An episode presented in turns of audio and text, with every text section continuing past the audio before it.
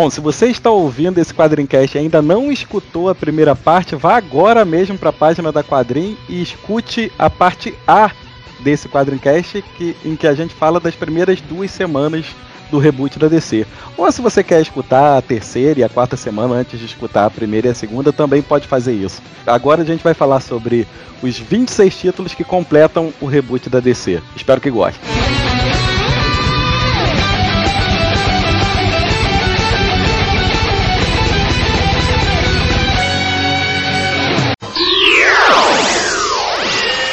E aí, o que, vocês acharam desse título do Batman? Mais um título do Batman nesse seu novo 52 aí.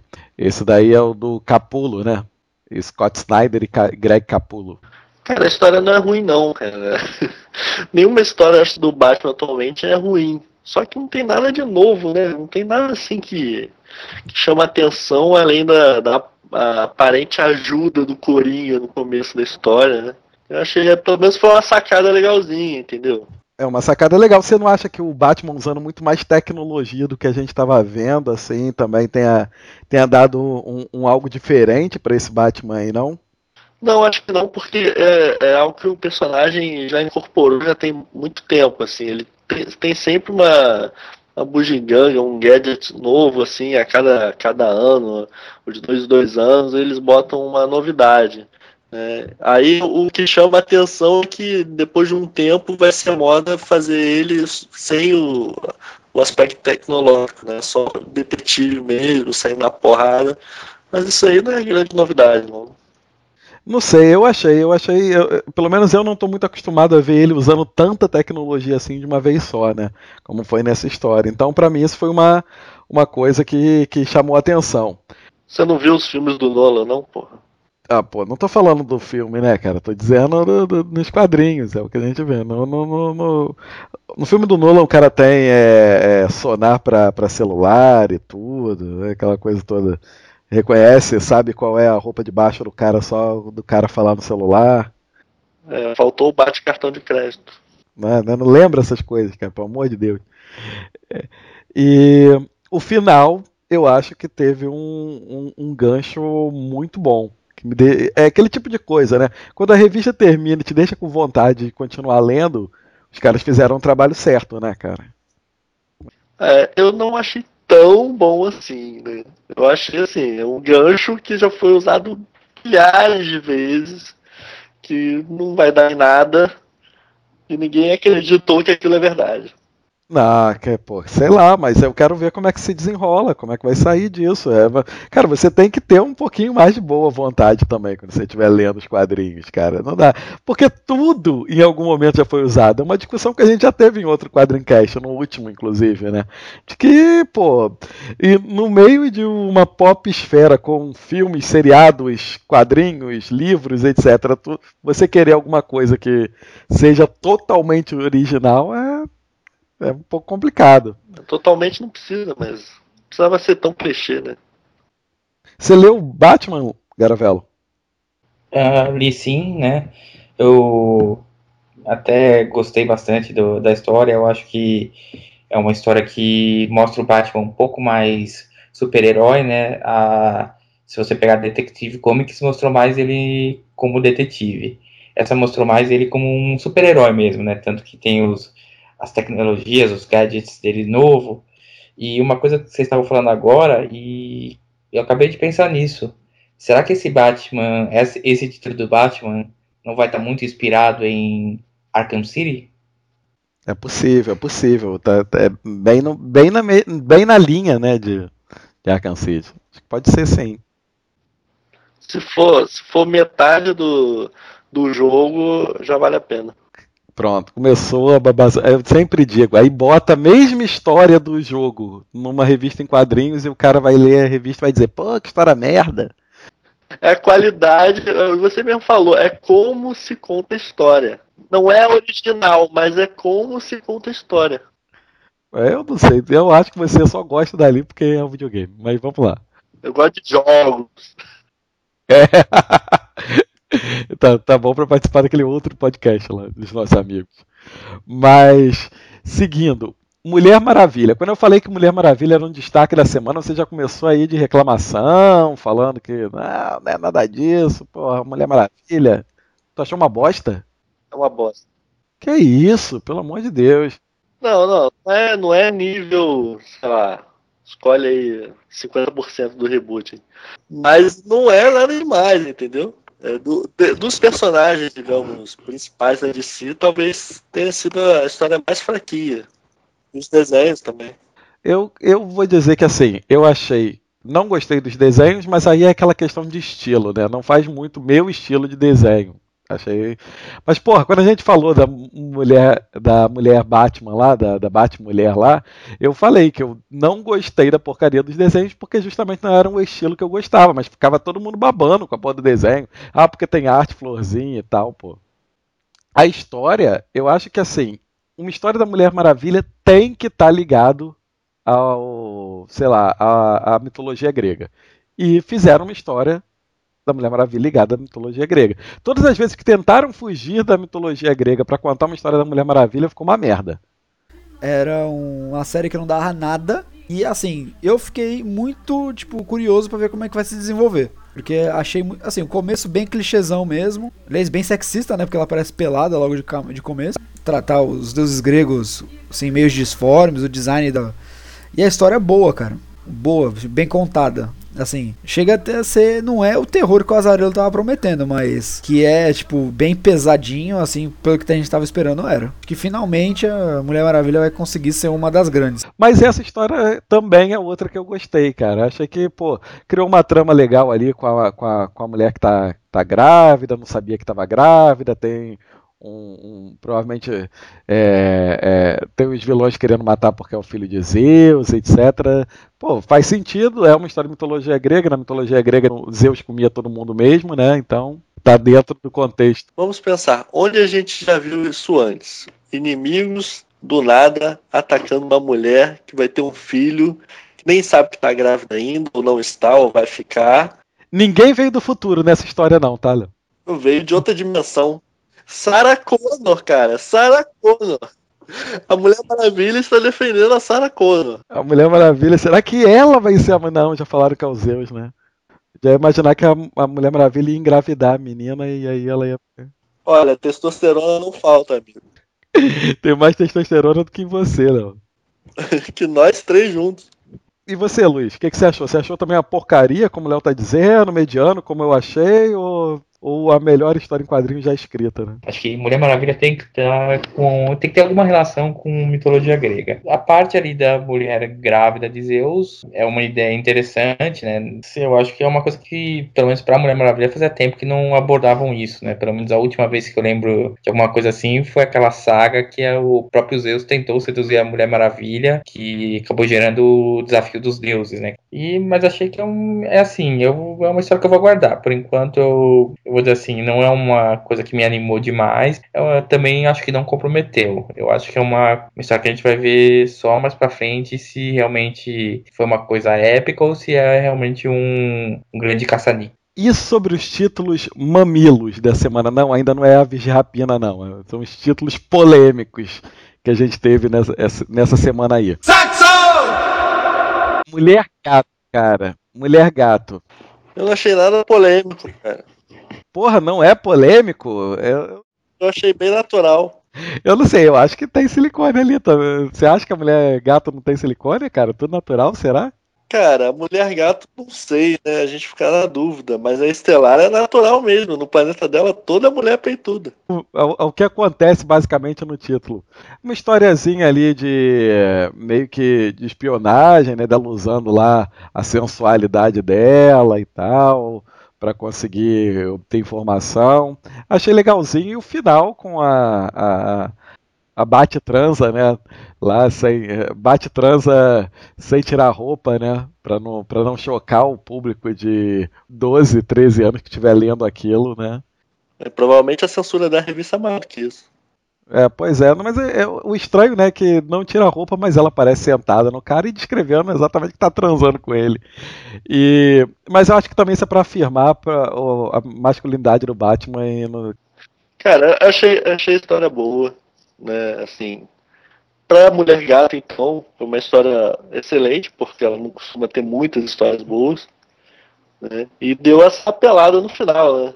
Quer dizer, apelou durante a revista toda. Tem várias imagens da, dela com os peitos pulando, né?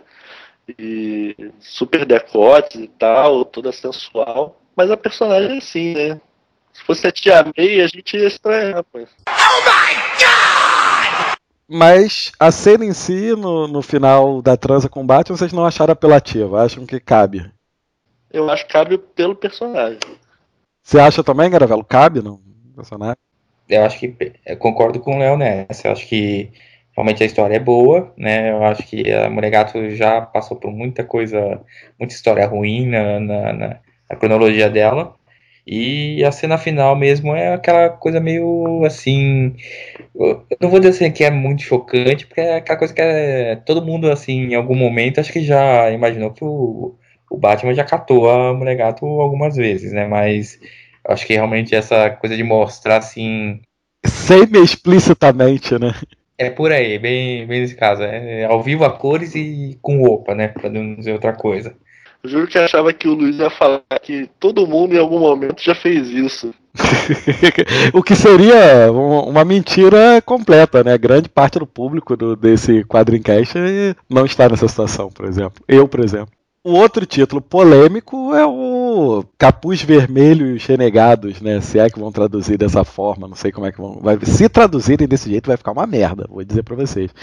É, vou inventar alguma coisa, tipo, chamar o grupo de. Fora da lei. É, os Fora da Lei, os antissociais, vou inventar algum, algum nome esquisito pra, pra isso, não, te, não tenha dúvida.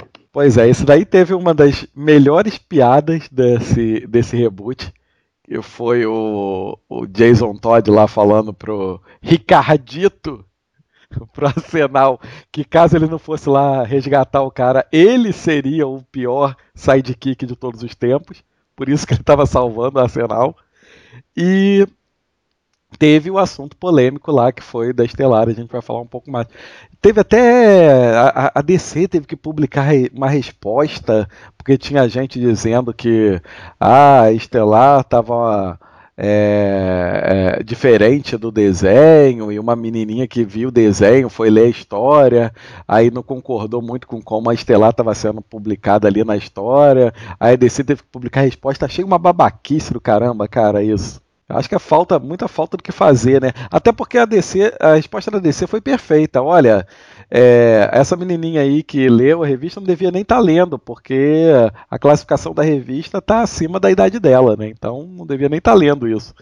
É, e tá certo, né? Acho que é, por mais que a gente tenha já falado que o, o reboot é mais pro, pro, pessoal novo, para um público novo, não necessariamente quer dizer um público, um público muito jovem, né? Acho que tem uma faixa etária para cada título. Tem títulos que você pode até deixar uma criança de menor idade ler, mas acho que nem a grande maioria é assim. Acho que muita gente também não, não deixaria uma criança pegar o título da Mulher Gato e ler, né? É, pô, tá, lá eles têm essa classificação, né? É para isso, é para definir quais são as qual, qual a faixa etária que pode ler o quê, né? É justamente para isso. Se começam a ignorar, porra, depois não podem vir reclamar foi aproveitar para ver a classificação do, da revista, mas aí tá só como Team para a cidade. Mas a classificação é essa mesmo, Team é, é acima de 12. Team é acima de 13. É acima de 13, é. Então a menina tinha 9, 10 anos, sei lá. Falando sobre o, o, o título em si, a revista, é muito boa, muito melhor do que eu esperava. A Estelar é meio cai mesmo, mesmo conceito ali da, da mulher gato, né? Uma personagem que sempre usa da, da sensualidade e tal. Eles deram uma modificada nela, né? Que ela não lembra de nada, tá um pouco mais piranha do que o normal, né? Mas não mudou, não mudou tanto assim a personagem, né? Também não é, é, é muito barulho por nada, né? Acho nerd, quando vê alguém transando, fica horrorizado. Aí sempre tem essas polêmicas. Acho que é inveja, na verdade. Acho que é tudo motivado pela inveja. É, porque a personagem é assim, cara. É que nem mulher gato. Pô, uma personagem sensual que é, daqui a pouco a caçadora vai pra alguém e o pessoal vai reclamar de novo também. Porra, cara, as, as maiores piranhas né, de si estão transando e o pessoal reclama.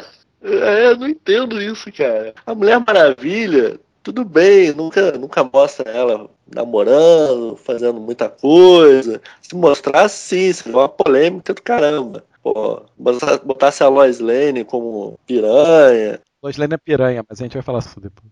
Eu tenho uma raiva da Lois. Mas essas, pô, essas aí estão aí pra isso, cara. Elas só são famosas por causa disso.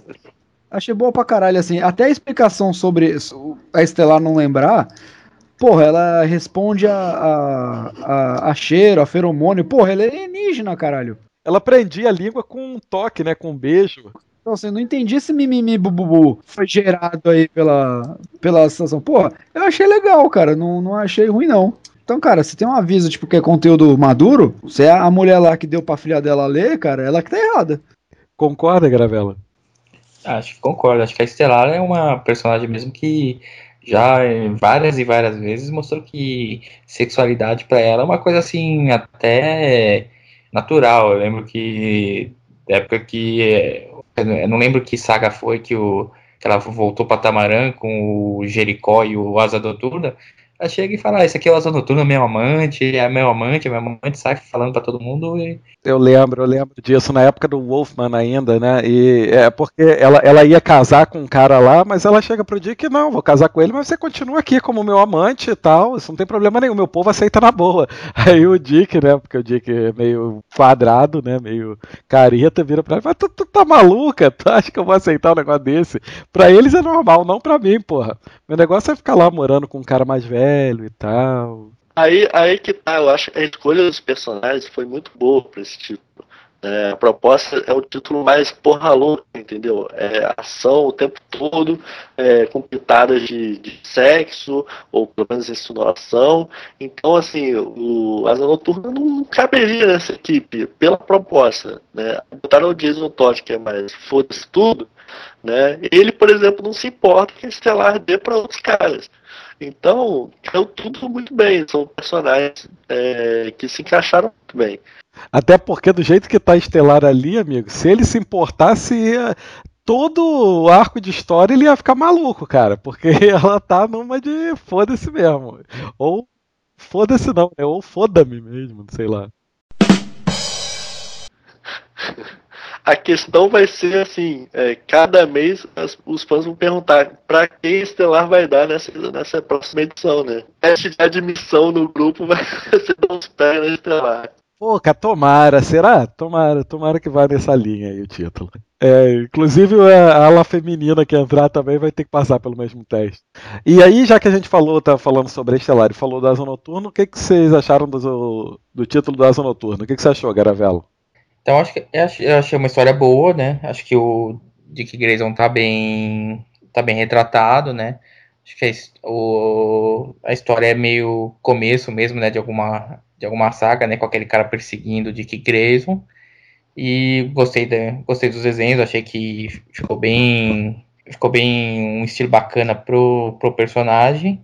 E acho que vai ser um título que vai ser daqueles pra gente esperar um pouquinho mais para ver se, se vai melhorar bastante ou se vai continuar nesse nível. Pô, eu sou suspeitíssimo para falar desse título, né, cara? Minha opinião é de fã mesmo, porque junto com Lanterna Verde, o Al Jordan é um dos meus personagens preferidos na DC, né? É o personagem, meu personagem preferido na DC. E. Seu personagem preferido na, na DC é o Ace Robin. Não, não, é o Asa Noturna. Só para esclarecer. Eu, eu prefiro esquecer esse passado. Eu prefiro esquecer esse passado. Todo mundo tem, tem, do que, tem do que se envergonhar, né? Na verdade. Mas eu gostei muito do, do, dos desenhos do Ed Barrows. Acho que eles deram uma dinâmica. Cara, o Ed Barrows de, desenha com uma, uma dinâmica muito boa, eu, eu gosto bastante. É, achei legal aquilo dele estar tá visitando o circo lá, né, do, do, dos Graysons, né, porque afinal de contas é uma coisa que eu não tinha visto em outras histórias ele retornando, porque assim, é, morreram os trapezistas do circo, mas o circo não acabou, continuou lá, e ele nunca ter, ter voltado para rever, sei lá, as pessoas que conviviam com ele quando ele era mais novo, ainda mais nesse reboot, né, já que ele, é, eles estão rejuvenescendo os personagens, então teoricamente faz menos tempo que ele se afastou do circo, acho que fez todo sentido ele ter voltado lá no Harley Circus lá para poder é, rever as pessoas que ele conhecia e tal. Achei isso uma, um diferencial interessante na história e também tô, tô ansioso aí para ver o, o que, que vai acontecer na, frente, quem é esse cara que tá perseguindo ele. É, é aquilo que eu disse, toda história que te, termina te deixando com vontade de saber o que, que vai acontecer depois, fez o trabalho direito. Peraí, ele mudou aquele negócio, ele não é mais policial, eu não li essa revista. Não, não, não é policial não. Na verdade ele tá vivendo afastado. É, é, ele, ele tomou a decisão mais lógica, né? Que foi, já que eu vou ter que defender, vigilante tem que ter mesmo. Ah, mas acho que eles que atraem, né? É, pode ser também, né? É, é, o, tem, um, tem um cara no, no Cavaleiro das Trevas que pensa como você, né? Só uma, uma questão aí para vocês dois. Eu gostava, cara, da, da fase que ele era policial. Acho que assim que é meio óbvio assim, alguém que defende a lei ser policial, mas isso é pouco explorado na, nas histórias em quadrinhos. Não, gostava também. Achei, achava um caminho bem natural mesmo. Melhor profissão impossível, né, cara? Tem o Barry Allen, né? Barry Allen, embora não seja um policial de campo, né? Ah, mas não é policial. Ah, não é policial, cara. Eu sei o que, que é isso. O cara fica lá trabalhando no laboratóriozinho, virando tubo de ensaio e tal. Não é policial, né, cara? Então eu também sou policial, porra. Não, não. Meu, o Barry Allen é o CSI da DC, cara.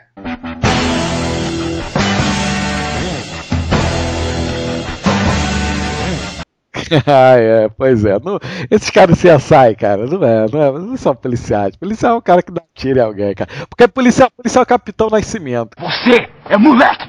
Mas esse negócio de ser policial, cara, é uma boa questão, porque o, os caras assim, pô, eu quero fazer bem ao mundo, eu quero me tornar alguém que ajuda os outros, eu vou ser jornalista. Porra, maluco. O cara, o super-homem é jornalista, cara. Eu, eu, eu, gosto da profissão, cara, mas não é assim, não ajuda tanto assim. Ajuda, cara, dá mobilidade a ele, cara, dá mobilidade a ele. Ele pode estar tá trabalhando. Pô, imagina se ele fosse operário, tendo que trabalhar todo dia, pegar de 8 às 5 da manhã, porra, como é que ele vai explicar pro chefe? Não, porque eu tive que voar ali em Marte e tô voltando. Ah, não dá tanta mobilidade não, porque o Perry White vive perguntando onde é que o Clark Kent está. Mas ele chega sempre com a história lá na mão, entrega pro cara e ganha a capa e tudo. Mas é que tá olhando, olha só, acontece um negócio na China, o super-homem vai voando pra lá, e o Clark Kent foi na esquina interrogar alguém, entrevistar alguém. Não funciona, cara. Ele não tem essa mobilidade toda. E falando sobre profissão, a gente, eu acho que vale a pena a gente falar sobre um outro título que abordou um pouquinho isso. Vocês leram Tropa dos Lanternas Verdes? Cara, eu achei sensacional quando eles falaram sobre as profissões. Quando quando mostraram lá o John Stewart e o Guy Gardner é, tentando encontra, tentando encontrar uma profissão normal para eles na Terra que, pudesse, que pudessem conciliar com o cargo de lanterna, lanternas verdes, né? Cara, eu achei muito legal, cara. Achei muito legal. Porque, de um lado, mostrava o Guy Gardner querendo ser professor, mas já avisando que, pô, podia ser que faltasse muito. Como é que alguém procura emprego assim, né, cara? Cara, não, todo, todo cara já sabe que, não, você é um lanterna verde, você pode sumir, voltar daqui a uns seis meses e tal. Não. Mas é que tá, né, cara? A questão de identidade secreta, né? Eles não têm identidade secreta. Resolveram contar pra todo mundo e depois não querem sofrer as consequências. Né? Pois é, e o John Stewart, né? Com aquela ideia dele de não, tudo tem que ser super, hiper seguro, porque eu sou um lanterna verde, eu tenho que cuidar da segurança das pessoas. Então um prédio projetado por mim vai custar o dobro que qualquer outro é, arquiteto faria, qualquer outro engenheiro faria. Aí, porra, vai arrumar emprego onde, né, cara? Cara, o cara tem um anel daquele, não precisa de emprego, não. Porra, mas aí faz o quê? Rouba? É uma coisa que eu sempre me perguntei. E aí, o que o cara vai fazer? Vai roubar? Por que vai roubar? Ele quer comida, ele, porra, ele vai, vai conseguir fazer. Vai ver de fruta, né? Vai ver de fruta. Vai lá na árvore, pega. Porque o restante, o que ele vai fazer? Ele vai pegar uma, um boi de alguém, roubando, e aí vai o quê? Vai ordenar o anel para fatiar o boi, assar, fazer um churrasquinho. Toda semana ele vai pra rua comer na cantina, pronto. ah, é, lá eles comem de graça, beleza. É verdade. Ou senão vai, vai trabalhar fazendo show de luz com o anel, alguma coisa. Tirando esses aspectos, teve alguma outra coisa que se chamou a atenção de vocês na história? Eu achei que essa, essa história foi meio sangrenta, né, cara? Tem as tripas aparecendo. É, é verdade, eles meio que forçaram forçaram mesmo a, a, a barra nesse, nesse aspecto aí. Eu achei que essa história é, é, assim, a mulher gato tentou meio que impactar pela sensualidade, assim, pela sexualidade. Essa aí tentou impactar mesmo pela violência, né? Tanto é, começando já com o esvisceramento de dois lanternas e terminando com aquela cena da, do planeta com uma raça inteira exterminada e, os, e dois lanternas verdes é, empalados, né? É, foi um título até bem violento para os padrões do, dos Lanternas Verdes, né? Que não, que não é um título assim tão forte. É, verdade. Se bem que eu já li o Tomás escrevendo até chuva de, de tripas na, na galera, né? Então, realmente, não, não foge tanto ao, ao estilo dele, né? E outro título, aí esse tem, eu tenho que confessar que é o título perfeito para você ler entre os comerciais de qualquer coisa que você esteja assistindo, cara. Supergirl. Cara, é perfeito, assim, sabe? Aquele comercial de dois minutos. Sim, você está vendo alguma coisa aí, entrou a propaganda, você pega Supergirl para ler, dois minutos, pronto, terminou de ler, já pode continuar vendo o que você estava vendo antes. Porque, cara, o título é, sei lá, não, não, acontece, acontece uma briga que dura todas as 22 páginas e acaba com um gancho pro próximo título é só isso. Supergirl chega na Terra, Supergirl briga com os caras que chegaram lá para ver o que, que era aquilo ali, que tinha caído no planeta e gancho no final. Acabou. A história é isso. Tem mais alguma coisa que eu? Não, mas a, a DC tá apelando muito pra sacanagem, né? O primão chega sem cueca pra salvar a priminha. É isso, é, é exatamente isso. Super-Homem sem cueca, ou seja, Super-Homem no reboot chegando, pronto, acabou, cara, é isso. Nesses dois minutos você explicou a revista três vezes, tá bom. Porra, né? Eu levei menos de dois minutos para explicar a revista três vezes aí. É, a minha definição pra essa revista é aquela que você não leva pro banheiro pra cagar, você leva no banheiro pra mijar só. Como é que alguém lê uma revista mijando? No mínimo você vai sujar a revista. que é isso? Que falta de coordenação motor é essa, cara? Pelo amor de Deus. Acho que ele tá usando a revista pra outra coisa, não é pra ler, não, hein? E não é bem mijar no caso. Se fosse a revista da Mulher Gato, a, a parte da Estelar, com certeza a coordenação motora ia pro espaço, né, cara? é, é que ele só pensa nisso, cara, não tem jeito. Ia mijar o banheiro todo. Quadrincast para maiores de 18 anos. São quadrincast família, cara, o que, que é isso? Quadrincast família, primeiro a mãe, depois a filha. E voltando a falar sobre, o, sobre nesse quadrinho de família sobre títulos família, o que, que vocês acharam de Aves de Rapina? Achei, assim, é uma história bacana, né? Acho que é, introduz bem já o, o, conceito da Aves de Rapina, né? Com a Canário Negro e aquela personagem que me fugiu o nome agora. Ela é a Grace, cara, que fazia parte dos Renegados antes. Eu fiquei com essa dúvida. Porque eu não sei, não me lembro se na história chegaram a falar o nome dela. Mas eu pare... eu fiquei com a impressão de que fosse a Grace que fazia parte do. Se você está escutando aí o Quadrincast sabe quem é, manda um e-mail pra gente, deixa um comentário aí, porque eu realmente fiquei com a impressão de que era a Grace dos antigos Renegados, né? Renegados lá do Arsenal e tal, e mas não, não, não, não tive certeza. Eu só, só gostei das piadinhas dela lá com o fato de ter destruído a igreja, de ficar falando, pô, tinha que ser uma igreja, quantos anos de inferno dá isso? Mais ou menos isso aí que ela pensava. É, achei assim uma história bacaninha mesmo, bastante ação, né, com um, um final assim, para não dizer outra coisa, explosivo, né? E vamos ver, acho que é um título que promete, até porque o o elenco vai crescer bem, né? Vai ter umas personagens interessantes aí no meio. Então, vamos ver. O que eu achei legal é que mostrou que o título pode funcionar sem a Oráculo, né? E a Oráculo que eu digo é o Oráculo Bárbara Gordon lá, paralítica, servindo como contato, é, sei lá, contato na internet para elas, né? Assim, era legal pra caramba com a Oráculo lá, servindo como contato entre elas, mas pode funcionar de outra forma. Elas não se comunicam mais pela internet, agora é tudo Nextel. É, agora todo mundo ligando uma para outra ali e tal, todo mundo pelo Skype. É, eu concordo com o Leandro, acho que até acho que se colocasse alguém ali, sei lá, invent, ou inventasse uma nova oráculo ou algum personagem semelhante, não sei nem se tem na, na DC alguém pudesse fazer esse, esse papel, ia ficar muito mais do mesmo, né? Acho que talvez vão tentar uma abordagem um pouco mais diferente para elas. Não, claro, não, não, adianta também substituir o oráculo, né? Ou bota o oráculo, né? Ou bota ninguém controlando aí, ou, ou pelo menos fazendo a ponte entre o pessoal. E o título Ben 10 aí do reboot, Besouro Azul. Pô, como fã do Ted Cord, eu não consigo olhar para esse chicano aí e ver o Besouro Azul ali. O que, que vocês acharam desse título? Não, não, não tem tanto preconceito assim com o personagem, embora acho que se botasse, em vez de besouro azul, chamasse ele de escaravelho amarelo, não ia fazer diferença nenhuma, né? Mas assim, até achei, achei bacana a história, né? A, a questão da raça alienígena, né? Que são os, esses escaravelhos, né? Que o, que o Besouro Azul tem. E acho que vai ser um título que eu acho que pode surpreender bastante, viu? Eu gostei desse primeiro título, acho que tá, tá, bem, tá apresentando bem no comecinho essa história. O potencial tá ali. Agora, o personagem, é claro, tem um pouco de dessa carga do, do Ted Cord, né? De, de tudo, tudo que aconteceu com ele, né? E acho que tem muita gente critica mais por causa disso mesmo, em vez de ser o personagem em si. Mas vamos ver. Eu vou continuar lendo e espero que continue me surpreendendo bem. Eu, sinceramente, achei que é, a história é para adolescentes, então a menininha que leu lá a Estelar e não gostou, deveria ter lido esse título aí, porque de, talvez gostasse um pouco mais.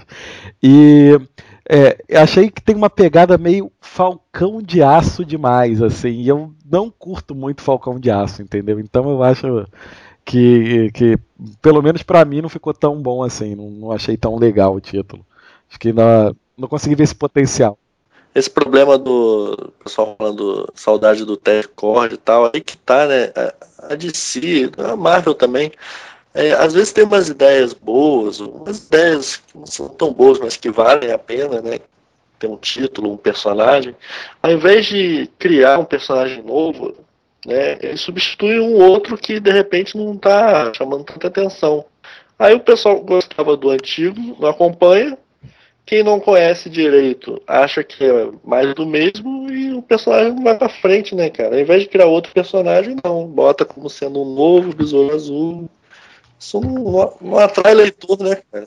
O que eu não consigo, o que eu não consigo entender o que eu não consigo entender é porque esse novo Besouro Azul parece que não caiu nas graças de ninguém Aí você tem o um reboot, você tem a chance de trazer o Ted Cord, que eu acho que a, a maior parte dos nerds gostava, né? De quem acompanhava as histórias preferia o Ted Cord do que esse novo agora. E os caras não trazem, sei lá, por birra, não sei, não sei qual o problema com o Besouro Azul. Calma, cara. É a primeira edição ainda. Ah, você acha que vão trocar o personagem depois no meio? Ué, se vender, se vender mal, todo mundo vendendo bem. Esse aí começar a patinar, de repente eles botam o Ted Cord encontrando esse cara aí e roubando os poderes dele, sei lá. É, muda tudo, é verdade. Vamos lá. É, um título que eu fiquei bastante decepcionado é, Legião dos Super-Heróis, né? Também sou fã do grupo e tal. Não achei tão ruim quanto Legion Lost, que saiu lá na primeira semana.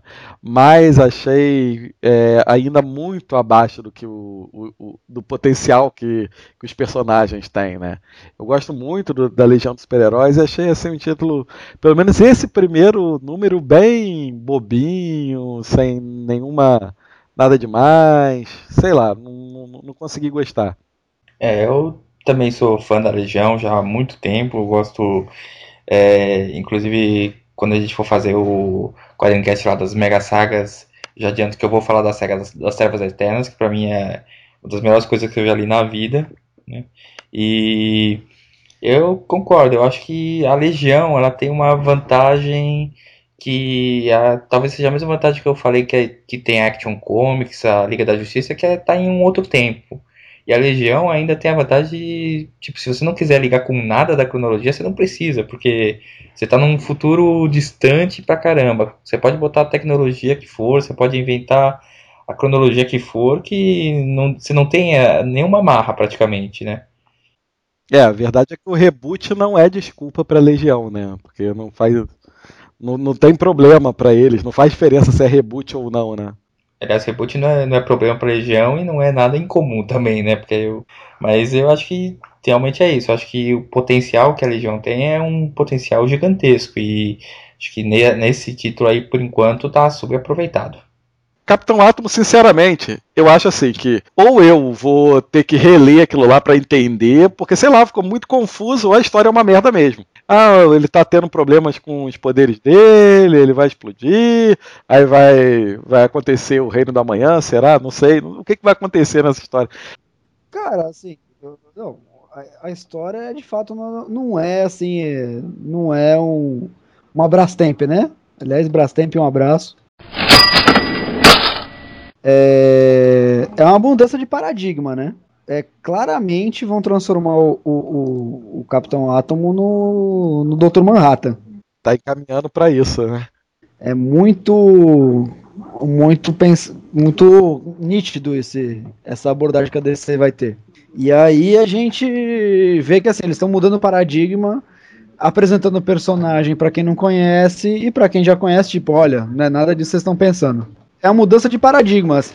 É aquilo, é, são os primeiros 15 minutos do filme, de novo. Para todos, né? Para praticamente todos esses títulos que a gente tá falando, isso se aplica, né? É menos Estelar, né? Já pegou dois. Isso é só o início para ela, Léo. Isso pode ser só o início para ela. Agora, o pior título da semana, na minha opinião, cara. DC Universo apresenta Desafiador. Cara, é, é, é, assim, primeiro que assim, não deram nem o título, é um DC Universo apresenta, né? Que é muito ruim, cara. É, pra mim é deboche, eu não respondo a deboches. Aquele negócio do Boston Brand tendo que salvar as pessoas, não. Eu tenho que, sei lá, fazer algo pela vida da pessoa, eu não sei e tal. Então, caraca, cara, que maluquice é aquela? Sabe aquele filme que passa na sessão da tarde? Aí, tipo, o céu pode esperar? Quem morre um cara, tipo, aí, pô, você morreu na hora errada, você tem que ir no corpo do milionário aqui, consertar a vida dele. E, e esse nem teve a situação engraçada, né, cara? Esqueceram de colocar essa parte na história para tentar salvar, né? Muito ruim, cara. Muito, muito. Você também achou, Léo, horrível? Não, horrível não achei. Até porque eu não li. Eu passei as páginas porque é a revista com mais texto da DC. e como eu tinha que me apressar para ler, para gravar essa porcaria, então eu não li. Eu passei as páginas, mesmo assim foi chato. Lave sua boca antes de falar do melhor podcast sobre quadrinhos da página quadrinho da, da, da internet brasileira, amigo. Cara, minha mãe acha o melhor podcast, o melhor podcast da história, velho. E assim, e ela disse isso sem ouvir, cara. Você leu, Luiz? Você, também se atreveu a, a, a, fazer essa loucura de ler o desafiador? Cara, me arrependi, mas li. Eu acho que é um título que não. Olha, tomara que o, a segunda edição não seja sobre desafiador, peguem outro personagem para mostrar. São seis edições aí com desafiador. Ah, não. Não, não tem não, cara. Por mim parava aí. Não precisava fechar a história, não. Deixava assim. Tinha que ser uma revista estilo. Estilo one shots, assim. Eu, tinha que ser desse estilo mesmo. Já que a DC Comics apresenta, faz um one shots, assim, no começo. Até pra. Até pra, como a gente falou no quadrincast passado, né? DC tem trocentos mil personagens, assim, que, que tem que meio que apertar nesses 52 títulos. Porra, pega e faz, sei lá, Faz um, sei lá, um, one shot do desafiador, um one shot, sei lá, do Electron. Nem sei se o Electron é, vai voltar mesmo, já que ele apareceu no título do Frankenstein. Faz um one shot, sei lá, do, do próprio Gladiador Dourado. Faz. Vai fazendo one shot. Cara, mas assim, o, o mercado americano não acredita mais one shot, cara. Não, cara, e na boa, contar uma história em 22 páginas não, não funciona mais hoje, eu acho. Acho que você, pô, você sempre quer ver uma coisa mais elaborada, cara. Você quer ver. Não, funcionar funciona, cara. Mas assim, não é todo dia que você vê um, uma história fechada contada em 21 páginas boa. Os caras querem que a história demore, querem que o negócio seja mais enrolado. Pra quê? Que gere continuação. É, mas aí você corre o risco de, de acontecer isso, né? Você pega uma história ruim que você acaba tirando o ânimo do pessoal. Poderia fazer um, um, uma minissérie em dois, talvez três revistas, assim, dependendo do esquema. Mas, pô, já se são seis edições do Desafiador, essa primeira já foi, já foi difícil ler. Imagina se continuar no nível, cara. Tem que melhorar muito para ser para ser para ser assim razoável. Pô, cara, e eu gostava do personagem, né? Aí por eu ter lido isso, depois aí agora a gente vai falar já sobre a quarta semana, aí eu pego para ler a Liga da Justiça Dark lá, eu já fiquei puto de aparecer o desafiador porque eu já tava com essa história na mente já. Não conseguia mais desassociar, sabe? Assim, ficava, porra, já vê essa porra desse desafiador de novo, que merda. Eu fico imaginando que os caras estão falando aí na mídia aí que vão fazer uma série do desafiador, desafiador. Aí imagina o cara que, tipo, passou, viu no site da internet, pô, vai ter uma série do desafiador. Vou ler isso aqui pra ver se eu conheço o personagem, é legal, né? Vou fazer uma série. Aí ele lê o bagulho, puta que pariu. Nunca vai ler nem a série, nem ler porra nenhuma, não vai fazer nada, velho. Muito, muito destaque, né? De, de muita espera, na verdade, muita expectativa. Aquaman, do Jones e do Ivan Reis, né? Que tá uma expectativa enorme. Justamente pela dupla, né? Acho que mais pela dupla do que pelo personagem, né? Pela dupla criativa do título. Superman, Flash e aí, como toda semana teve até agora, né, como a gente tem falado nesse quadrincast, mais um título do Batman aí, Batman The Dark Knight. Não faço a menor ideia de por que, que escolheram esse nome para a revista, né? Mas então vamos começar falando sobre o personagem principal da editora, né, cara? O Superman, que a gente falou lá de Action Comics, mas era o Superman há cinco anos atrás, né, dentro da cronologia DC. O Superman de Superman mesmo é o atual, é o que tá, é o que vale, como dizem por aí, né? Pô, cara, eu vou te dizer que é foi uma história de 22 páginas, meio fechadinha, que não me incomodou muito, não. Não, não me empolgou muito. Eu acho que ficou muito arrastado. Eu acho que a, a história perdeu em, agilidade, tinha muito recordatório, é, tudo que estava acontecendo, o que você estava vendo nos desenhos, tinha uma, uma, um recordatório lá, como se fosse a matéria do jornal, explicando o que estava acontecendo. Então ficou uma leitura muito, muito arrastada, assim, não, não achei legal, não. É, eu tenho que concordar e discordar dos nerds, né? Os nerds estavam reclamando que tinha muito texto, e isso eu acho um absurdo, porque, pô, se você gosta de ler, você lê quadrinhos, não tem problema ter muito texto. Agora, eu sou obrigado a concordar com eles de que, porra, é, o, os textos eram redundantes, como o Ricardo falou, né? É, o problema não é a quantidade de texto, é, o, é que fica cansativo, entendeu? Você já está vendo a, a ação né? E é, aí eram, é, sabe, quadros enormes explicando aquele negócio tudo. E a história também não, era lá essas coisas que também, sabe, existe. Aí eu vou, eu vou, vou discordar e concordar com vocês. Eu acho que tipo, de fato tinha muito recordatório, muito texto, mas assim, era necessário. É, Action Comics, o, o, o Morrison foi lá contar a história tipo, do surgimento do Super-Homem, né? E ficou pro, pro Superman sozinho, né? É, o título sozinho contar a história da atualidade, que é o que o povo quer saber, né? É, tipo, tá se contando uma história do passado, beleza, mas tipo, o povo quer saber do hoje. E hoje, como é que tá? Tá todo mundo querendo saber da armadura, tá todo mundo querendo saber, tipo, é, é, é como é que ia ser a rotina do super-homem, né? Como é que tá todo mundo querendo saber, tipo, pô, como é que ele ia ser. A gente pode dizer que na quarta semana. Vivos, é, solteiro de novo, e aquele preview lamentável, né? Que se revelou ser a última página, né? Cara, mas aquilo foi totalmente. Soltar aquela página totalmente fora de contexto, de fato era lamentável, cara. Você achou lamentável? Na história, perfeito, encaixou. Mas o preview, assim, soltar o bagulho sem mais nem menos foi lamentável. Porque na história você vê que o, Clark não é um bunda mole. Se você solta só aquela página, cara, o Clark Kent é o cão da depressão.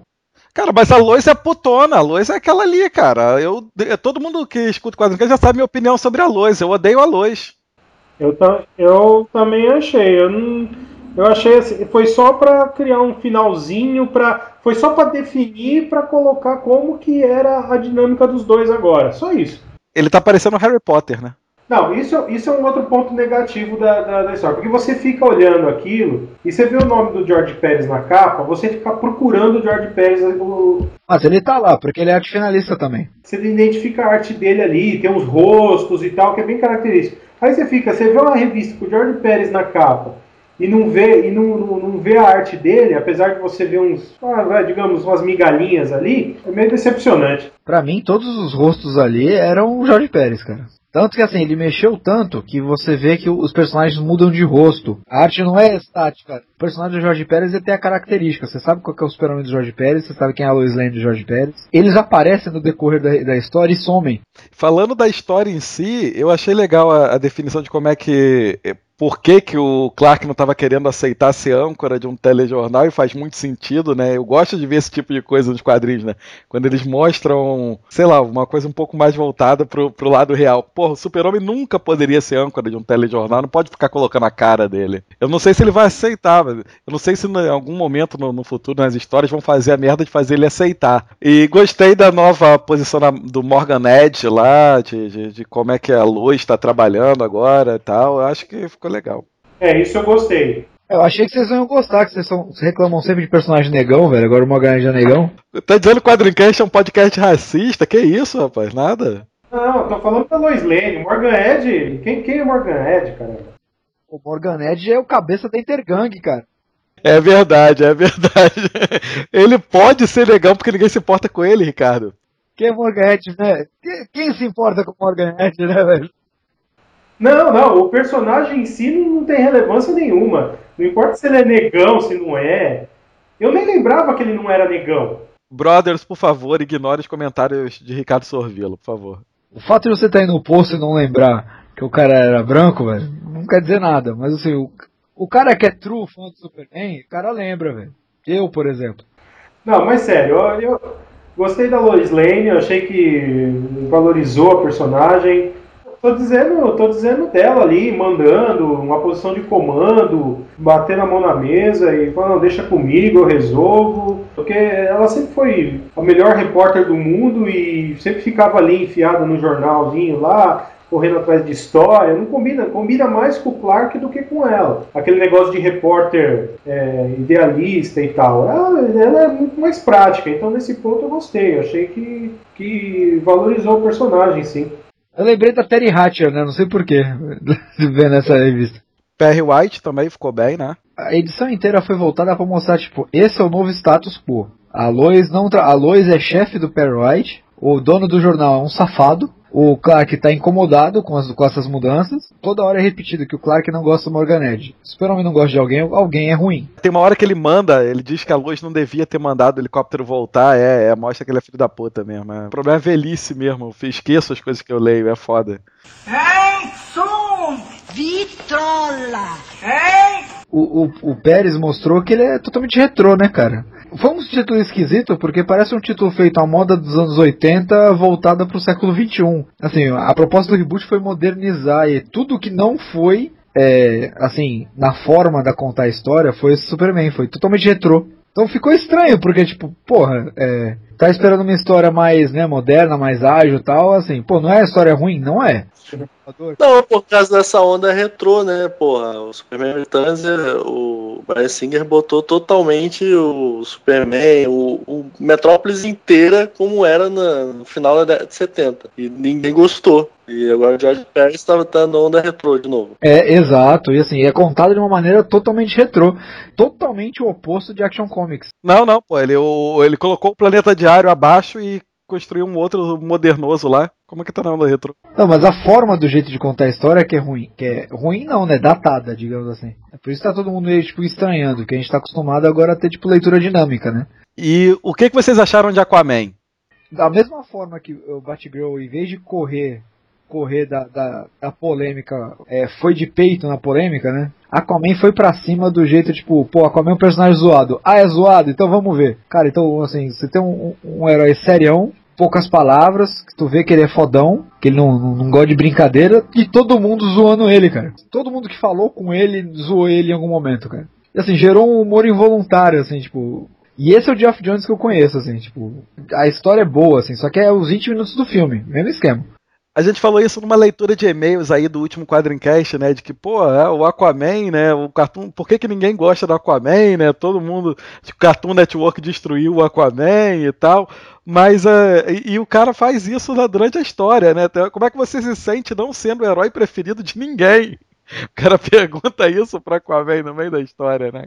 Mas isso aí foi, mas foi inteligente. Eu achei inteligente do, do Jones usar isso como como mote dessa, dessa primeira edição, assim, eu, eu gostei também. Ele foi inteligente foi, e, e foi corajoso, assim, de, de trazer isso para dentro da, da história e foi meio uma defesa, né? Ele, ele saiu em defesa do personagem, entendeu? Com a forma dele sair em defesa do personagem e do próprio personagem se defender. Então eu achei, eu achei que foi uma saída interessante, assim, pra, pra, pra realmente cativar, assim, nessa primeira edição e não sair uma história banal, assim, né? Então chamou a atenção por causa disso. Eu achei que foi, foi muito legal. Eu, eu acho que foi o, o- um dos poucos títulos que realmente houve um reboot do personagem.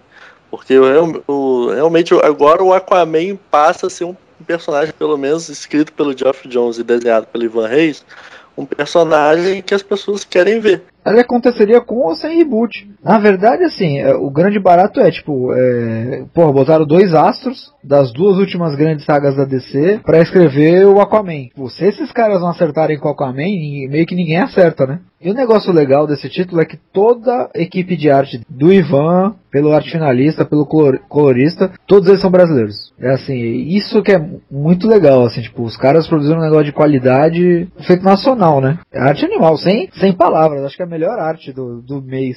É, realmente tá ali, se não é a melhor, tá entre as três, mas eu tô nessa aí também. Eu acho que Ah, eu não, eu não lembro, não lembro de ter um desenhista melhor, cara. Na DC hoje não, não tem. a, a arte dele agora no Aquaman tá melhor do que do que em outras histórias que ele, que ele já vinha fazendo com, com Lanterna. Você pegar para comparar, digo a arte numa forma geral, o teu desenho do Ivan, a colorização, a arte final e tal, tá melhor no Aquaman do que do que já teve em, em outras revistas. O que vocês acharam desse último título do mês no Batman, né? Que é o The Dark Knight aí. O que vocês acharam da história? Dos quatro, mais fraquinho, né, cara? Assim, esse título é do Dave Finch, é do Dave Finch, então assim, foi criado só pra ele. Tem, tem umas ligações meio óbvias que eu tal- talvez me. é, é, sei lá, se revele uma pegadinha no futuro, né? Mas você, pô, coloca uma personagem nova é, se relacionando com Bruce Wayne, aí ele invade o Arkham, aí aparece lá uma personagem nova também, a tal da coelhinha lá no Arkham. Você não relacionar uma coisa com a outra, né? É muito difícil. Espero que não vá por esse caminho óbvio de uma ser a outra, né? Coelha branca, que a coelha branca, vamos combinar, cara. Parece aquela vilã do Aranha do mesmo nome da mesma cara. Não, mas não sei se essa coelha branca, não. Falaram só coelhinha, né? Porque ela tá fantasiada de coelhinha. De repente ela até o fetiche de alguém lá no Arca e ninguém o nego fica achando que tudo é super vilão. Tem lugares e lugares, né? O o último lugar do mundo que eu acho que fetiche seria permitido seria no Arca, né, velho? Porra, acho que lá tudo é fetiche, eu já penso o contrário.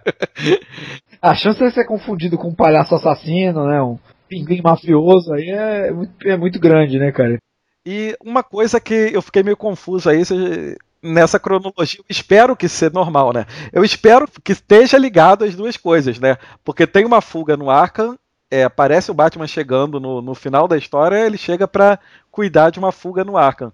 E a outro, o outro título do Batman, ele também tem uma fuga do, uma fuga do, do Arkham, né? Opa, aí achamos mais um, um exemplo de planejamento editorial. Não, não, mas você. Não, peraí, olha só. Você tá me dizendo que você é falha? Você tá me dizendo que não é a mesma fuga? Eu entendi que era a mesma fuga vista por um outro ponto. é, de um outro ponto de vista. Você tá me dizendo que não é a mesma? Se não falarem, tipo, claramente que não é a mesma fuga, pra mim a fuga é diferente. Puta que pariu, não é possível, cara. Não pode ter duas fugas do Arkham, cara. Não. Depois da pegadinha do malandro do Batman 1 lá, Ah, pegadinha do malandro! do Coringa barra Dick Grayson lutando junto com ele, eu não fiquei com a impressão que era a mesma fuga. Posso estar falando besteira. Eu também não tive essa impressão, não. Se não é a mesma fuga, puta que pariu, cara. Duas fugas no Asilo Arkham na mesma semana. Na edição 2 nós vamos saber. Me recuso a acreditar tanto na incompetência, cara. Não é possível. Cara, o Asilo Arkham, cara, ele não tem, ele não tem tranca na porta. A porta é giratória. Falando entre sair, voltar e tal, vamos falar do Flash agora. O que, que vocês acharam da história em si? O Ah, velocista perde corrida pros bandidos, é isso? Cara, isso foi o fim da história pra mim. Ali era pra ter parado de ler. Porra, não acreditei que era o Jeff Jones escrevendo. Ele não conseguiu ganhar na corrida do bandido. Mas não era o Jeff Jones escrevendo. É o desenhista. Ah, por isso então, porra. O cara tem que desenhar, escrever tudo com a mão no pau e não dá. Ó, você pode ver que os, os títulos, no- no- de, forma, de forma geral, os títulos mais fracos do, do- da UDC são, são os escritos por desenhistas. É raro os casos que você pega um cara que é desenhista e é, e é bom roteirista. Tony Salvador Daniel, lá no Batman, primeiro, o Detetive Comics, ficou legal. O, o Tony, o Tony Daniel escreve o Gavião Negro e foi uma bosta, entendeu? Os caras, assim, parece que os caras estavam. Parece que deu uma segunda greve de roteirista, não é possível, porque eles deram acho que metade dos títulos na mão de desenhista, e aí saiu o que saiu.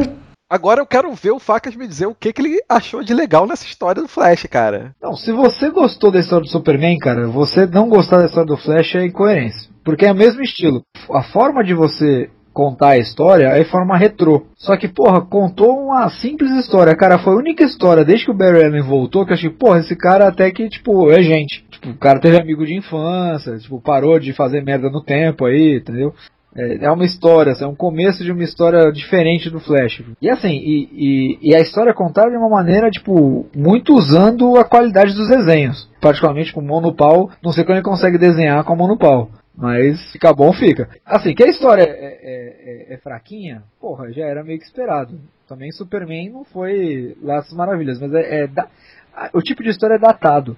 Eu acho às vezes que os nerds reclamam de algumas coisas e eles esquecem o que, que é pra reclamar. Por exemplo, eu vi nego reclamando, ah, mas ele não tá com a Iris, ele não tá namorando a Iris, isso não tem problema nenhum, porra. Então é um reboot. Primeiro que consertaram a maior cagada da volta do Barry Allen, né? Porque a, a Iris, porra, quando o impulso apareceu, ela era já coroa. Ela foi pro futuro, teve filho, teve neto, né? Que é o impulso. Aí voltou, ele era coroa, né? É, Tinha, tinha todo sentido a tia Iris do, do Wally ser coroa, né? Aí reclamaram disso, que não tem problema nenhum, e não reclamaram do Flash perdendo na corrida lá pro bandidinho, que ainda tava carregando ainda um saco na mão. Mas aquilo é de fato ridículo. Mas assim, valeu pela história, vai. Tipo, a história não é perfeita, mas assim, não é uma agressão. Né, que nem Gavião Negro. Gavião Negro eu me senti agredido. Mas então vamos falar sobre esta merda que foi Gavião Negro. Na boa. Eu, eu sempre deixo as merdas pro final, mas na semana eu faço questão porque foi uma merda tão grande, mas assim, de caraca, de feder pra tudo quanto foi lado. O que que leva um sujeito a ir pra uma floresta, pegar todo o equipamento dele de, de super-herói, sei lá o que, jogar no, sei lá, no chão e querer dar tiro, tacar fogo? Porra, Há dois, duas páginas depois ele tá inteiro de Gavião Negro de novo. Cara, no, no balãozinho lá do recordatório, tá lá escrito, tipo, porra, que o cara tá desgostoso, que o cara não quer ser mais o Gavião Negro. Em vez do filho da puta pegar e tacar fogo com um fósforo, um isqueiro, não, ele vai dar um tiro. A porra do, do bagulho material enésimo. Aí inventaram que o material enésimo vira, um, vira Fênix, e, e, assim, possui o, o Carter por trás. O cara meio que desaparece, tipo, uma semana. Aí, o, o, o- o que é merda é o seguinte, aí tu pensa, porra, virou uma entidade, atacou o cara e, tipo, cortou outra cena. Aí tu fica pensando, caralho, que diabos aconteceu, né? Não, agora o Gavião Negro tem uma armadura que orgânica. Em momentos de perigo aparece o capacete e sai da cabeça dele. Cara, é, é ruim, é mal desenhado, desenho feio, a- acho final feia. Se estiver um A2, velho, já tá no lucro já, velho, comemora.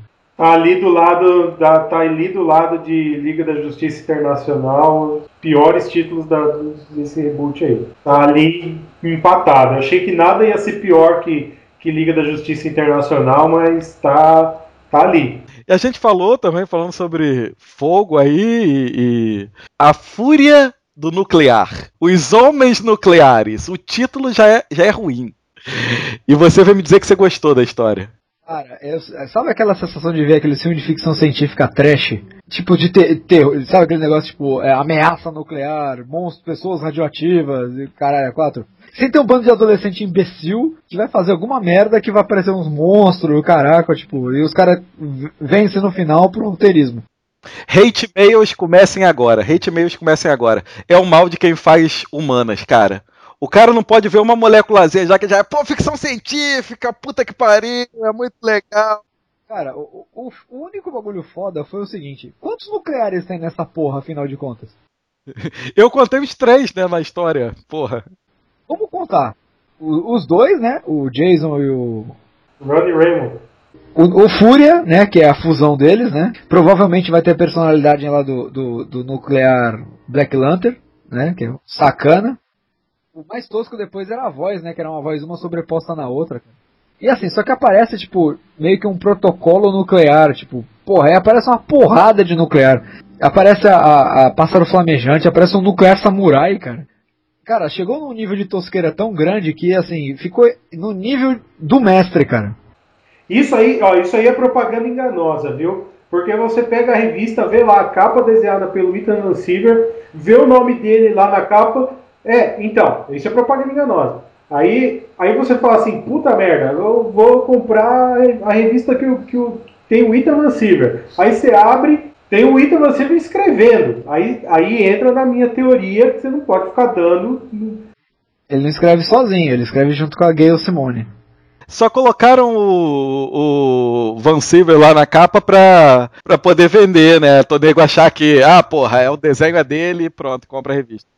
Então, então, se eu fosse ele, eu já tirava, porque isso aí é fria pra ele. E o Liga da Justiça das Trevas, como é que vão traduzir isso aqui, hein? Vai ficar Liga da Justiça Negra? Liga da Justiça do, do Mal Sombria, né? Liga da Justiça que usa preto. Tá demais, cara. Vertigo Light. Vertigo diluído, vertigo diluído na água e servido a doses pra crianças lerem.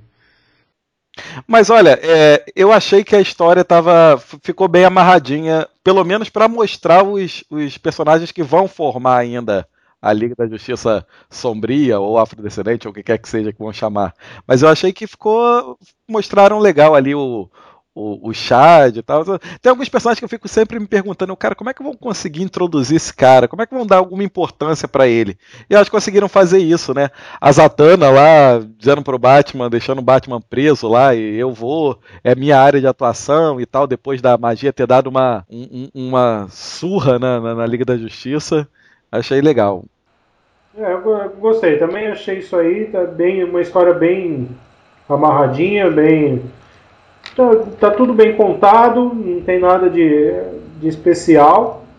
Mas assim, acho que ainda, ainda cabe um pouco esperar mais um pouco, ver onde vai dar. Eu acho que tem um, dá pra. dá pra ler numa boa, assim, sem, sem se sentir ofendido ou achar fraco. É bem, bem legalzinho. O conceito cabe, né? de- é- é, o- algumas coisas a liga não consegue enfrentar. Tem que ser um grupo diferente. Então vamos ver se esse grupo vai funcionar, né? Eu achei o. Cara, não sei como é que eu- Constantine vai, vai, vai funcionar dentro do grupo, cara. Assim, eu, eu acho que o primeiro, o, o maior erro da- do título, na verdade, é começar com Liga da Justiça na capa. Porque não é Liga da Justiça, cara. Pode ser qualquer outra coisa. O cara vai tomar desse. Aí tá lá, leite de soja. Porra, soja é vaca? Não, não é. É capra? Não, não é. Então não é leite, porra. Mas se você. colo- O que, que você acha que vende mais? O que, que você acha que vende mais? Liga da Justiça na capa ou Pacto das Sombras? Os fãs da liga, né, podem se decepcionar e quem espera o Pacto das Sombras pode se decepcionar também. Ah, cara, se você quer ler a história, você vai se incomodar porque chamaram de Liga da Justiça Afrodescendente? Pelo amor de Deus, não. Ah, tá. Ah, e, assim, só pra completar, né? Eu achei que ficou só uma menção, né? Gostei do, do, do redesign da Zatanna, acho que ela tava precisando de uma, de uma pensada diferente no, na, na roupa dela, com aquele negócio de cartola, meio arrastão e tal, já tava meio. Já tava muito datado também, já tava na hora de, de botar uma roupa mais moderna. Não, não, mas ela não deixou de ser gostosa, não, continua gostosa. É a mesma coisa Canário Negro, tá lá ainda, meio arrastão, só que ela tá com uma roupa mais. Né, no, no, no, no ato de rapina, ela tá com, com uma roupa mais. Aí, aí é, é onde que eu não consigo entender o negócio. Se de, de todas as heroínas, eles botaram uma calça, uma roupa funcional em todas elas. A Mulher Maravilha, que foi a primeira que eles falaram que iam mudar, que fizeram desenhos com ela com uma calça, com uma roupa mais funcional, ela ficou do jeito que tava. Eu não entendo. É, é, É por conta de quem? De quem? Mas é por conta de quem? Deles, os nerds malditos. Mas aí, mas aí, resumindo essa Liga da Justiça aí, Dark, é, é, o único motivo pra ler por enquanto é a Zatanna, né? Tem, é, vamos comparar assim, tem o mesmo potencial que tem o, o Demon Knights, vai. É, o, é um título que, de, de equipe que você ainda não conhece todos os personagens direito, você não sabe como eles vão interagir. Tem um potencial para se contar uma história legal. Eu acho que dá para fazer essa comparação aí. E os Falcões Negros? O que, que vocês acharam do título dos Falcões Negros? Faltou o Michael Bay. é, é, tinha o lado explosão, Michael Bay. Mas não tinha, tipo, o lado, tipo, desenvolvimento de personagem do Michael Bay. Eu gostei do título. Eu gostei do título, apesar de estarem apresentando mais uma sociedade secreta dentro do, do, do, mais uma agência secreta dentro do desse reboot da DC. Eu gostei do título, achei que tem então aquele lado meio G.I. Joe, né? Aquele lado meio checkmate, aquele lado meio checkmate do que eu, que eu gostava bastante. Então, pô, eu fiquei com vontade de continuar lendo, acompanhar, ver o que, que vai ser. Eu tava pensando que iam fazer histórias deles no passado, na guerra e tal. Ainda bem que não foi, porque eu não gosto muito de história de, de Segunda Guerra, nada disso. Esse, esse o, o Laurentino defendeu bem, assim, o, o Black Hawks é G.I. Joe mesmo, cara. É tipo, G.I. Joe até a versão do filme. Grupo paramilitar, internacional, é, eu, eu achei um pouco fraco assim, a história. Não, é, no, no, a história não, não, não, me chamou muita atenção, não. Mas é, eu acho que não foi um negócio que me chamou muita atenção. Achei a arte um pouco mal, assim, mal feita. De forma geral, as, as artes do reboot, assim, é, elas têm, têm, têm, até uma base que seria boa. Eu, me, eu fico com a impressão de ser muito corrido. E Voodoo que, que foi aquele título? O que, que vocês acharam? Você, nerd, que tá aí aos seus 14 anos, 15 anos, querendo ver uma revista, legal? Cara, o título começa com a Voodoo de 4, cara. Não preciso falar mais nada. A história em si, além dela tirando a roupa lá, teve mais alguma coisa? Eu, eu, eu, eu, não, segui, eu não consegui ler, então eu tava, tava com a mão eu quando eu, eu quando eu vi a capa, eu achei que eu achei que, que esse título era uma uma coisa meio Witchblade, sabe? Porque você viu o título aquela mão é, reptiliana assim. Eu achei eu achei que a, que a, que a coisa tinha uma uma viés meio mística assim, entendeu? alguma coisa envolvida com magia, até pelo nome do título, voodoo e tal, entendeu? Aí, né, você vai achando que o título vai encaminhar por esse lado, mas aí vira ficção científica. Então, mas assim, ela tinha, ela tinha uns, uns lá, só que era tipo de origem alienígena. É, é verdade. Ela era metade demoni, demonita, né, que chamavam. Ah, isso aí, isso aí então era da, da Wildstorm? É, pô, era do Wildcats. Ah, bom. Caramba, cara, o Ricardo não conhecia o personagem, cara. Eu sou leigo em Wildstorm. O Ricardo viu o título, caraca, personagem nova, voodoo. Eu achei mesmo, achei mesmo. Então, para ele foi mais surpreendente ainda o final, né, cara? Assim. Não, foi, por isso que eu tô dizendo. Eu não, não, conhecia, não conhecia o personagem. E conhecendo o Ricardo, imagina ele tomando um susto, desligando o computador e tal. E Titãs, cara? O que, vocês acharam de Titãs? Falando em virgens, o que, vocês acharam de Titãs? Cara, eu, eu, eu, assim, eu tava esperando um lixo tóxico. Eu tava achando que ia ser a pior revista do reboot. Sem brincadeira, assim. Eu tava esperando que ia ser Titãs, ia ser a pior revista de todas. É ruim, mas assim, foi, é ruim, mas não é tão Não, não, eu achei que teve coisas legais, eu achava que não ia vir nada de legal da história. Eu acho assim que já que vão contar tudo de novo, pelo menos vão aos poucos e vão mostrando os personagens aos poucos, para não ficar, se for ficar uma merda no final, pelo menos não foi logo de cara, entendeu? Isso aí foi um acerto de não ter mostrado todo mundo de uma vez e tal. É, é aquilo. Da, da mesma forma que a Liga da Justiça é um, uma Liga da Justiça for, for Dummies, né? Titãs é um, é um Titãs for Dummies também. É bem, é bem basiquinho do basiquinho, enfim. Falar em For Dummies, vocês repararam um easter egg logo no começo de Titãs? Ah, vocês repararam qual casa que é que tá pegando fogo? Uma, uma certa mansão é, com o proprietário começa com X, o nome Westchester. É a, é a casa dos X-Men? É o endereço que o, que o Claremont repetia no, no, nas revistas, é o endereço lá, cara. Então, meio que pegou fogo na casa dos X-Men. Tim Drake é o novo oráculo, por acaso, cara? Ele é, ele é hacker, né, cara? Depois de Minority Report e, e, e, o filme do Homem de Ferro, computador não é mais na tela de nada, não, cara. É sempre assim, solto e tal, na, no ar o Tim tá meio sem função, né? Ele, eh, quer dizer, ele mudou muito ao longo do tempo. Ah, o cara entende computador, agora é o hacker máximo. Ele sempre teve duas características que diferenciavam ele dos outros Robins. Ele era o único Robin que era tão bom detetive quanto, quanto o Batman, né? Não tão bom, mas tipo, tinha potencial. Descobriu a identidade dele sozinho, né? E ele, ele tinha a habilidade dele de hacker, né? Cara, a função dele agora é ser o Robin dos Titãs, cara. Eu, eu acho que ele, depois do Damian, ele ficou meio. ele sobrou mesmo. Assim. Achei, eu também achei que ele, que ele sobrou. Ele como personagem assim, ele não ele já não é, já não acha ele tão relevante quanto ele já foi, né? Se ele ficar ali restrito aos Titãs, eu acho tudo bem. Vamos ver. Uma outra coisa que eu gostei também é que resgataram o impulso, né, cara? Eu sou fã do Jones, mas eu reconheço que ele fez uma merda danada em ter transformado o impulso num Kid Flash, num cara muito. Perdeu aquela característica de impulso que tava no nome dele. E agora parece que trouxeram isso, né? Logo de cara você vê ele sendo totalmente impulsivo e se fudendo na história, né?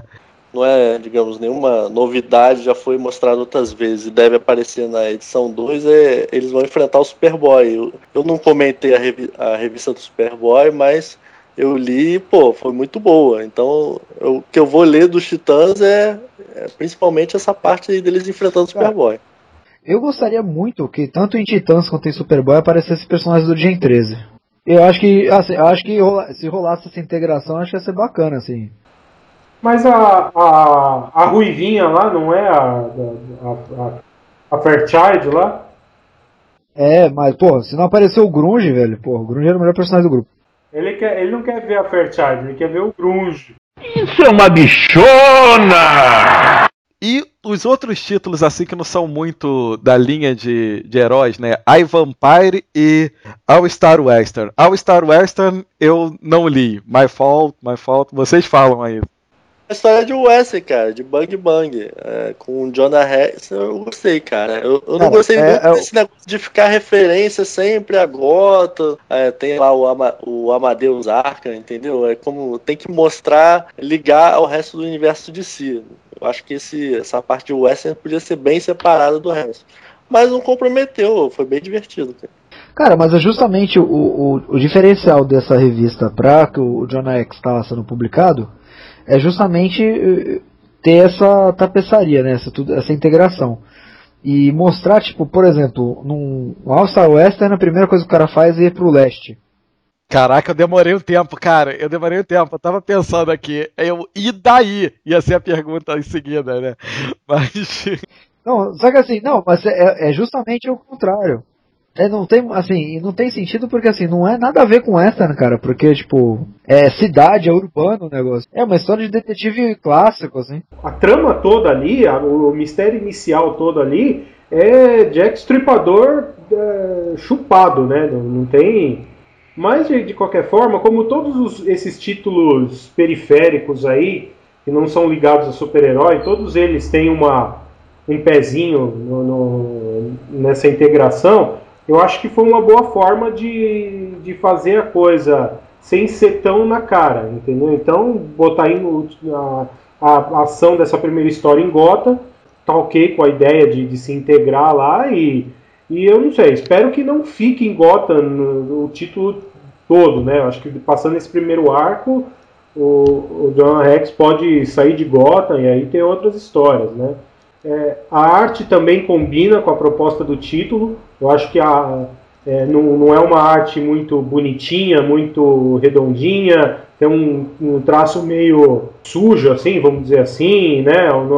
A, os cenários e tudo, né? Eu acho que, que. Eu não gostei muito do final, eu acho que o, que o final.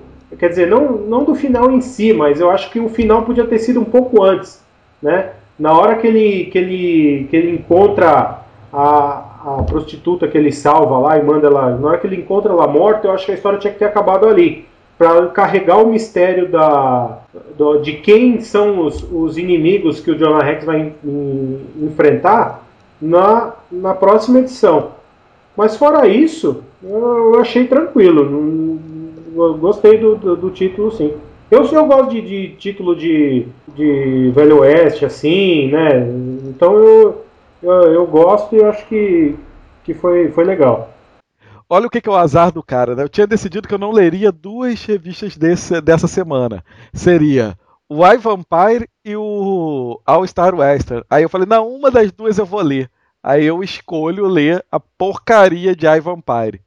Cara, muito ruim aquilo, cara. É muito ruim, é muito ruim. O desenho é ruim, eu já não gosto desses desenhos, já falei antes, né? Não gosto muito desses desenhos super estilizados, né? E porra, caraca, cara, a história uma confusão do cacete e tal. Só é legal que mostra que realmente se passa é, dentro da cronologia oficial da DC, né? Eles levam em consideração os super-heróis, o Batman, o Super-Homem e tal, mas, cara, é uma merda o título. Não sei se vocês gostaram.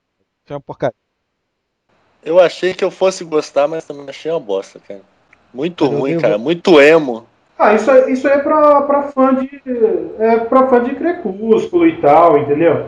Eu não gosto assim de vampiros, não, não vejo graça nenhuma, nunca achei. Eu vou ler por- imaginando uma, uma pessoa que gosta desse tipo de título, porque esse título não, não- eu não compraria esse título em hipótese nenhuma. Mas eu comprei pra poder comentar aqui, viu, Polícia Federal?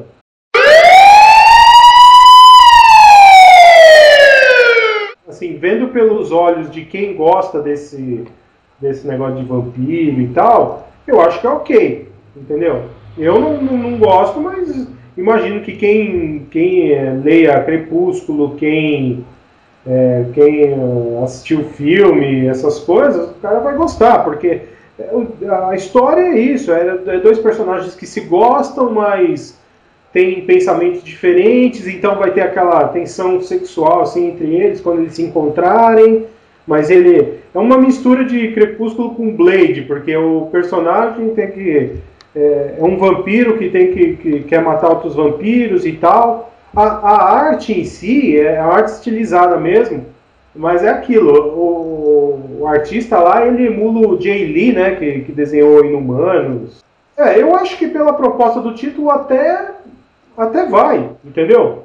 Mas entre, entre pegar um cara que copia o Jay Lee e ver uma arte do Jay Lee, eu prefiro ver a arte do Jay Lee, entendeu? Mas eu, eu não gosto de gente que fica imitando o, o estilo dos outros, entendeu? Eu não gosto. Apesar de eu achar que nesse título aí, ele copiou igualzinho, para copiar o, o artista lá, eu não lembro o nome dele agora, o cara copia aquela beleza. Mas E agora, pra finalizar, a quarta semana aí tinha que ser um título. Já começaram errado ao dar um título pra aquele merda que é o Kylie Rayner. Pegam uma ideia que é bacana pra caramba, que é ter um lanterna de cada uma das, da- das diferentes tropas e tal, formando um grupo, ou sei lá, se aliando por algum motivo que seja, pra algum fim específico, e pô, comecei a achar que seria legal e descobri que ia ser o Kylie Rayner o principal da história. Já comecei a ficar puto aí. Daí eu pego a revista e me senti super enganado, cara. Puta que pariu, metade da história é uma que a gente já conhece. É, recontou lá o final do Crepúsculo Esmeralda. Aí fizeram questão de contar essa história absurda de novo. Metade da revista foi isso, e a outra foram os caras se fudendo lá, perdendo o anel pra ir pro, pro cara com que nasceu com a bunda virada pra lua mesmo, né? Porque não ganhou um só, não, agora ganhou todos. quiseram interligar, tipo, que o Kyle tem alguma coisa que atrai. Ele é o escolhido de todas as tropas. Cara, e aí, aí, aí, aí, brother, é, é aquilo que a gente tava prevendo desde que começou a aparecer as lanternas coloridas. Que é o lanterna arco-íris.